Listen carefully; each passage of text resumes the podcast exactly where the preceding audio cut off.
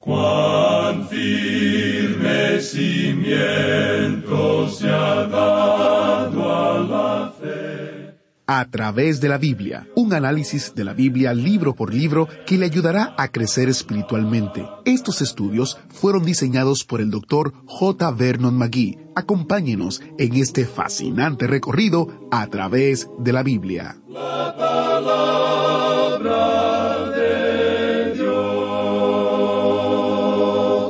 ¿Por qué es que tantos cristianos tropiezan y vagan por la vida cristiana? El doctor J. Vernon McGee dice que el problema con tantos que conocen al Señor es que no escogen seguir con Dios. Se salvan pero no entran en su nueva vida en Cristo. Nunca profundizan en la palabra de Dios. Bueno, ese es un problema que se puede revertir. Si usted puede identificarse con ese problema, ha llegado a un buen lugar y está en camino a un lugar aún mejor. Súbase a bordo del autobús bíblico y estudie su palabra, la palabra de Dios con nosotros. Hoy llegamos a Hebreos capítulo 12 mientras continuamos en nuestro viaje de cinco años a través de toda la palabra de Dios. Estaremos estudiando de nuevo sobre los héroes de la fe del Antiguo Testamento. El capítulo 12 comienza diciendo, Nosotros también teniendo en derredor nuestro tan grande nube de testigos. Debemos preguntarnos, ¿Nos están testificando mientras corremos la carrera en el día de hoy o nos están testificando acerca de la carrera que ellos corrieron en su tiempo? Eso lo averiguaremos hoy al estudiar este capítulo de la esperanza. Como ministerio global, a través de la Biblia tiene el privilegio de alcanzar a personas alrededor del mundo en más de 200 idiomas. Comparto una carta de una joven oyente en Praga, República Checa, que apenas está comenzando la carrera cristiana. Ella nos dice, Hace poco he descubierto por casualidad su programa a través de la Biblia. Tengo 14 años y me convertí al cristianismo hace aproximadamente un año. Vengo de una familia no cristiana y ustedes se convirtieron en una de las principales fuentes de información sobre la fe, la Biblia y Dios. A veces también asisto a las reuniones de la iglesia evangélica. Muchas gracias por compartir la palabra de Dios con claridad y sin presiones. Oro para que llegue a más oyentes. Gloria a Dios por su palabra. Iniciamos este tiempo en oración. Padre Celestial, te pedimos que nos ayudes a correr con paciencia y resistencia la carrera que tenemos por delante. Gracias por tu palabra hoy. Danos oídos para escuchar tu verdad y gracia. En el nombre de Jesús te lo pedimos. Amén. Con nosotros, nuestro maestro Samuel Montoya, guiándonos y dirigiéndonos en el estudio bíblico de hoy. Continuamos hoy, amigo oyente, nuestro viaje por la epístola a los Hebreos. Y ante nosotros tenemos otro gran capítulo en esta epístola, en este maravilloso libro que estamos estudiando. Nos encontramos en una sección muy práctica de la Biblia. Comenzamos observando allá en el capítulo once que Cristo nos trae mejores beneficios en las obligaciones del día de hoy. Hemos visto que eso viene a través de la fe. Fe es una realidad, no es algo que uno sueña. El capítulo once ha sido llamado el capítulo de la fe de la Biblia, y eso es cierto. Nosotros llamaríamos al capítulo doce el capítulo de la esperanza de la Biblia. Ahora, si eso también es cierto, entonces llamaríamos al capítulo trece el último capítulo de esta epístola a los Hebreos, el capítulo del amor de la Biblia. Nos encontramos ahora en el capítulo doce, y este es el capítulo de la esperanza, y lo dividimos de la siguiente manera. Y vamos a pasar por estos detalles rápidamente, pero es algo que también nos va a ayudar a comprender mejor. En primer lugar, tenemos la carrera cristiana, en los primeros dos versículos. Luego tenemos los creyentes, que ahora se encuentran en contienda y conflicto. Eso lo vemos en los versículos tres al catorce. Y luego, comenzando con el versículo quince y hasta el final del capítulo, tenemos la sexta señal de peligro en este libro. Esta señal es el peligro de la negación.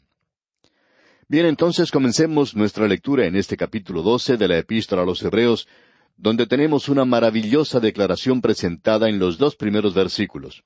Y allí leemos, Por tanto, nosotros también, teniendo en derredor nuestro tan grande nube de testigos, despojémonos de todo peso y del pecado que nos asedia, y corramos con paciencia la carrera que tenemos por delante, puestos los ojos en Jesús, el autor y consumador de la fe, el cual por el gozo puesto delante de él, sufrió la cruz, menospreciando el oprobio, y se sentó a la diestra del trono de Dios. Quisiéramos observar muy detenidamente estos dos versículos. Son realmente maravillosos y necesitan comprenderse bien. En la primera parte de la epístola a los Hebreos tenemos el peligro de deslizarnos. Simplemente el ser oidores y deslizarnos sin hacer nada, sin hacer nada en cuanto a la salvación de Dios. En la última parte, el escritor habla a los creyentes y del peligro de permanecer inmóviles, de quedarnos estancados en un mismo lugar. Participemos en la carrera, avancemos, movámonos, pero no nos deslicemos. Somos corredores. Deberíamos decir que el peligro mayor en la vida cristiana, en este punto en particular, es el peligro de permanecer inmóviles, sencillamente en un mismo lugar sin hacer nada. Se dice que en los lugares donde hace mucho frío, donde hay grandes nevadas, que si uno se llega a perder en la intemperie, siempre existe el peligro de congelarse y morir. Cuando esto ocurre, lo primero que le sucede a la persona es que quiere dormirse.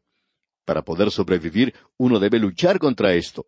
Uno no debe dormirse, tiene que seguir avanzando. Si uno no sigue moviéndose, entonces se congela y se muere. Ahora nosotros diríamos que ese es el gran peligro de los creyentes hoy, el peligro de no hacer absolutamente nada, de dormirse. Diríamos que esto es mucho más peligroso que el peligro de deslizarse, o de ser nada más que oidores. Eso es bastante malo. Pero lo que tenemos aquí es algo verdaderamente trágico, el de permanecer siempre en el mismo lugar donde uno está. Quizá ya hemos contado la historia de un vaquero que había ido a una reunión hace mucho tiempo. Allí estaba una anciana vestida muy a la moda de aquel día, y ella se levantó para dar su testimonio y dijo, El Señor llenó mi copa hace veinte años. Nada ha entrado allí, ni tampoco nada ha salido.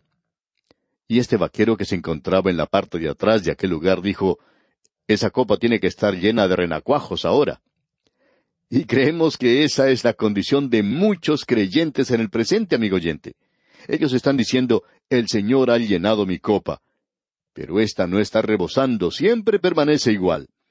Así es que estamos de acuerdo con este hombre que hay muchos renacuajos en las copas de estas personas que se están jactando de esta manera en el presente. Por tanto, se nos dice que debemos avanzar, debemos vivir por la fe. ¿Por qué? Bueno, en primer lugar, debemos decir que, por tanto, es otra de esas pequeñas frases o palabras que unen este capítulo con lo que ha sido dicho anteriormente, y eso es lo que sucede aquí. Dice, por tanto, nosotros también, teniendo en derredor nuestro tan grande nube de testigos, por mucho tiempo pensábamos que esos testigos de que se habla aquí eran los santos que se mencionan en el Antiguo Testamento, y muchos de ellos son mencionados en el capítulo once de esta epístola. Es como si estuvieran sentados en las tribunas observándonos a nosotros correr en esta carrera de la vida. Bueno, hablando francamente, pensaríamos que no hay ninguna otra cosa que pueda ser más aburrida para ellos que observarnos a nosotros correr esta carrera cristiana aquí. Esto debido a la forma en que corremos algunos de nosotros. Pero en realidad no quiere decir eso. Y aunque esto no se aplica realmente a lo que enseña este capítulo, quisiéramos mencionar una historia que es algo sentimental y que creemos enseña algo. Escuche usted.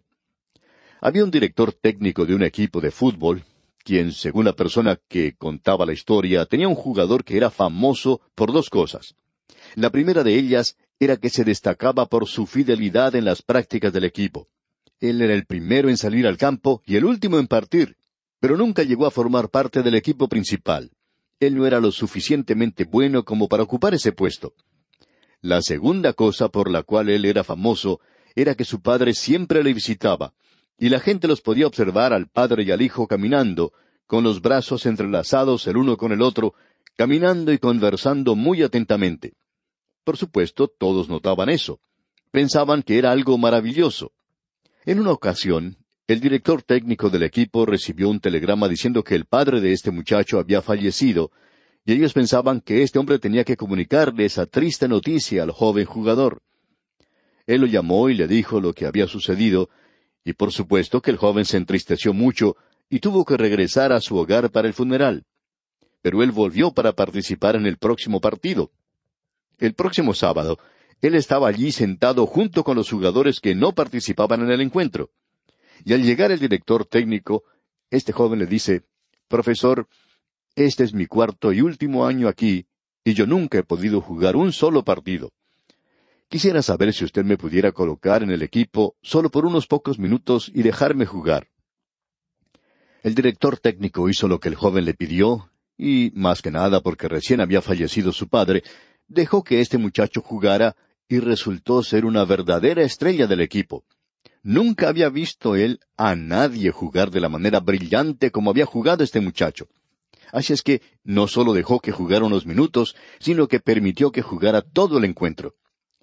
Cuando finalizó el juego, llamó al muchacho a un costado y le dijo, Oye, yo nunca he visto a nadie jugar de la manera en que has jugado tú hoy.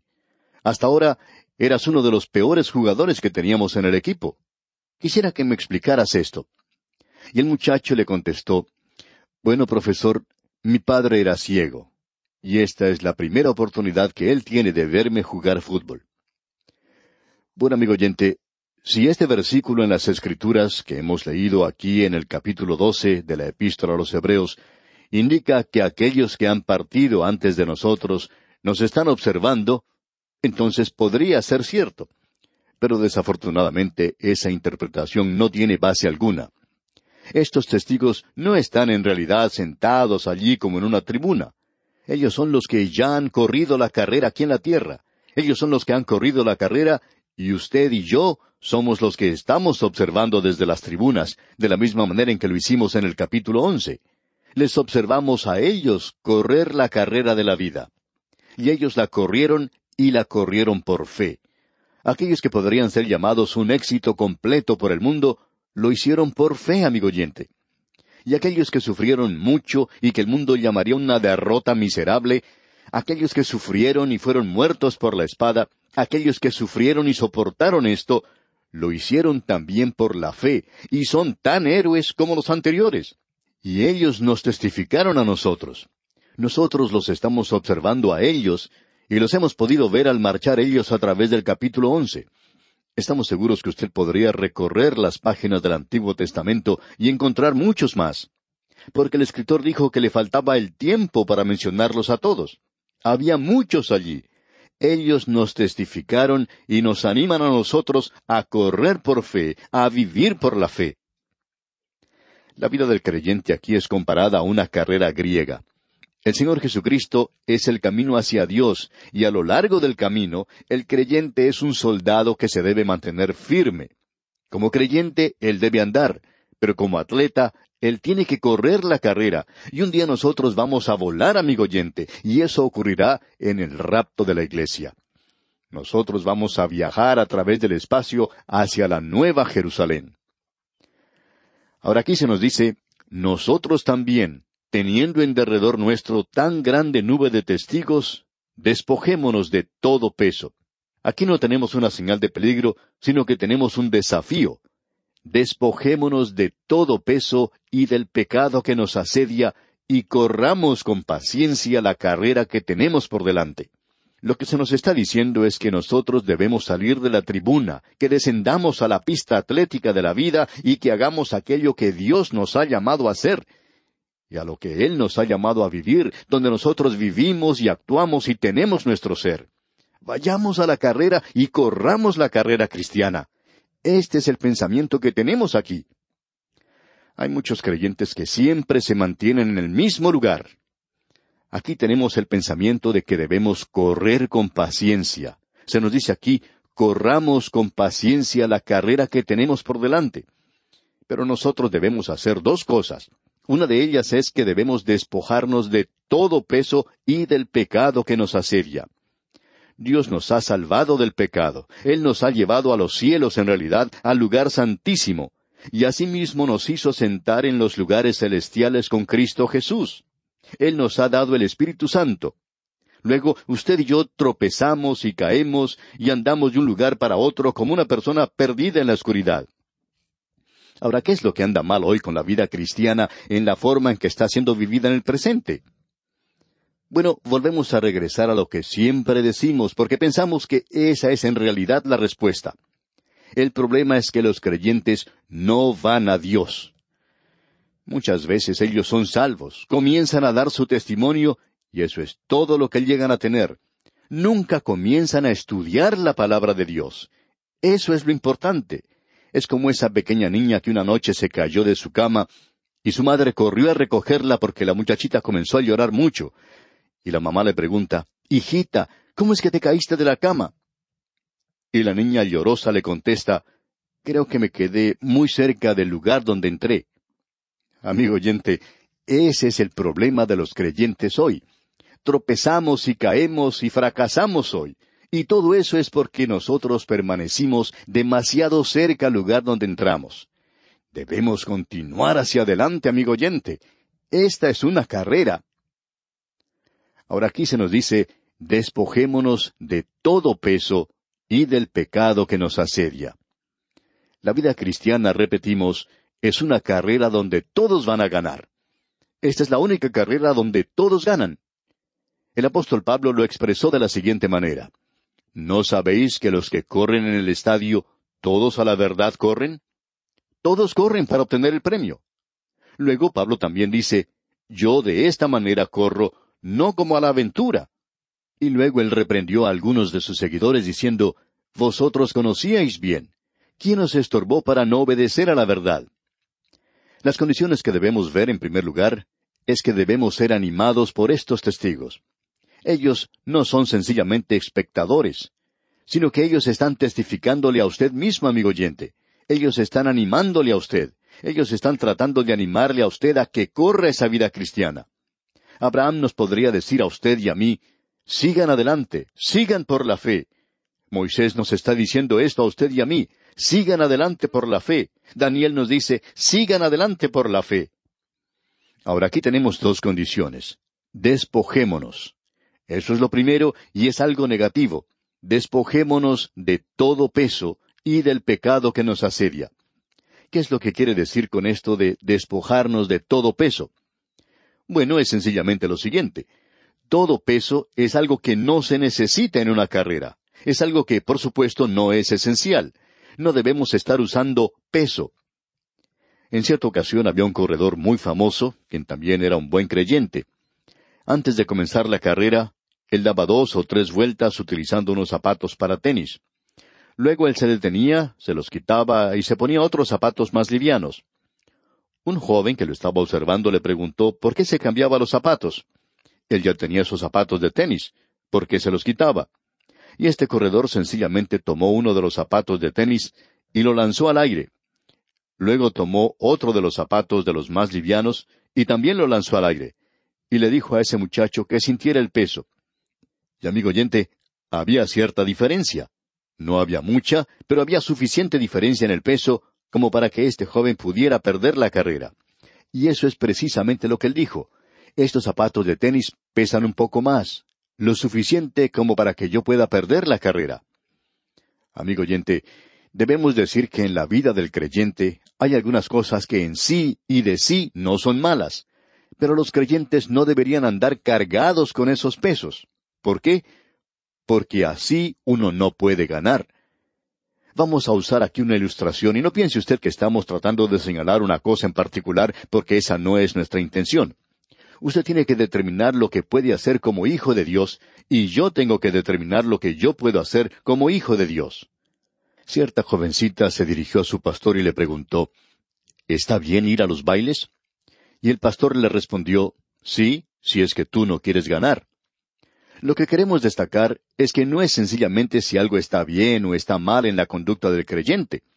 Se supone que usted como creyente va a hacer lo que está bien, y no hay entonces esa duda de si eso o aquello está bien o está mal, sino ¿dañará mi testimonio? ¿Hará esto que yo llegue a perder la carrera? ¿Será esto un peso en mi vida? Y hay muchos creyentes que se encuentran hoy llevando un peso que no deberían estar llevando. Hay muchas cosas, amigo oyente, que no son malas, No queremos ponernos a discutir aquí de si el baile es malo o es bueno, no vamos a entrar en eso. No queremos entrar en argumentos en cuanto a estas cosas, cosas con las cuales arguyen aquellos que quieren hacer separación. Uno no lo debería hacer si es un creyente. Ahora no estamos diciendo que usted no lo puede hacer. Todo lo que estamos diciendo es, ¿está usted en la carrera? ¿Tiene usted el deseo de ganar? ¿Tiene usted sus ojos puestos en Cristo Jesús? Eso es realmente importante, amigo oyente. Ahora, ¿cuál es el pecado? Enfaticemos esto. Aquí dice, despojémonos del peso y del pecado. Aquí no está hablando de su pecado, él está hablando del pecado. Bueno, debemos regresar al capítulo anterior porque esas primeras palabras, por tanto, con que comienza este capítulo doce, nos llevan de vuelta al capítulo anterior. Ese pecado estaba en ese capítulo anterior. ¿Y cuál era en realidad ese gran pecado del capítulo anterior? Es la incredulidad. La incredulidad es el pecado y no hay ninguna otra cosa que pueda estorbarle a usted tanto como la incredulidad. Es como tratar de correr una carrera con un saco de harina a las espaldas. Eso es mucho peso. O como el poner los pies dentro de un saco vacío y tratar de correr una carrera. Es imposible hacerlo de esa manera. Y tampoco se puede hacer así en la vida cristiana. La incredulidad, amigo oyente, es lo que nos ata a muchos de nosotros. Hablando personalmente, diríamos que esa es una de las cosas que nos ata más que cualquier otra cosa en nuestra vida cristiana. Bien, amigo oyente, vamos a continuar con este mismo asunto, Dios mediante, en nuestro próximo programa, y avanzaremos un poco más en este maravilloso capítulo doce de la Epístola a los Hebreos. Como siempre lo hacemos, les sugerimos leer todo este capítulo doce para estar mejor informado de lo que estudiaremos en nuestro próximo estudio. Que el Señor derrame sobre usted sus ricas e incontables bendiciones. Muchas gracias al maestro Samuel Montoya. Si usted puede identificarse con ese tipo de incredulidad, o si carga con pesos que le impiden correr la carrera cristiana, mire a Jesús. Él es el autor y consumador de nuestra fe. Lea y medite en la palabra de Dios todos, todos los días. Si Dios lo permite, continuaremos el estudio del Dr. Magui en Hebreos capítulo 12 mañana. El estudio nos animará a permanecer cerca de la palabra de Dios, la única cura para la debilidad, el fracaso y el desánimo.